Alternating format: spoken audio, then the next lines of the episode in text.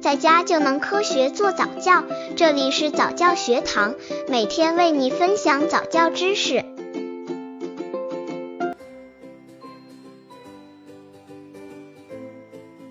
怎样教宝宝爬行？宝宝爬行的好处和坏处。方法一，让宝宝趴在席子上，在前面不远处放一个宝宝平时很喜欢的玩具，他就会想要去拿。此时，爸妈在后面轻轻地推动宝宝的脚丫，让宝宝慢慢地向前爬。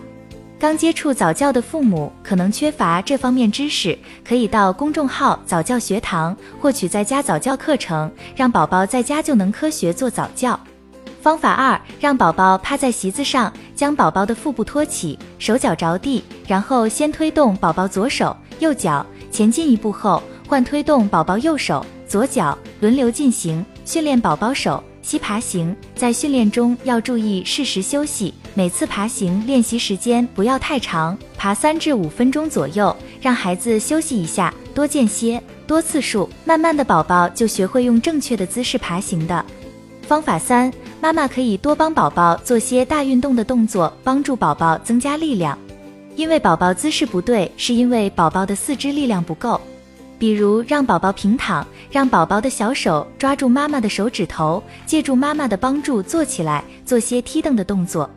用不了多久，宝宝就可以爬得很好了。训练方法都是先训练宝宝向前的感觉，父母要耐心，经常帮宝宝练习。多次训练后，宝宝就能自己朝前爬行了。每次练习成功后，父母要给宝宝鼓励或奖励，以保持宝宝对此的热情。现在的父母对宝宝的爬行有着越来越多的认识，也给予了越来越多的关注。只有四肢协调、动作正确的匍匐爬行和手膝爬行，才能算入爬行的五百小时内。看看其他妈妈对宝宝爬行姿势不对怎么办的看法。樱花开放，如果宝宝刚开始学爬的话，姿势不正确是很正常的。刚开始不是按比较常见的姿势的，都是怎么舒服怎么爬。我觉得顺其自然就好，不用太担心的。梦雨，宝宝爬行姿势不对，也无需大人纠正，孩子自己会在实践中逐步调整自己的姿势的。当孩子能以标准的手脚协调的姿势爬行的时候，就标志着感觉统合发展的很好了。小谢谢，最好是帮助宝宝纠正哦，不然会影响宝宝将来的手脚协调性呢。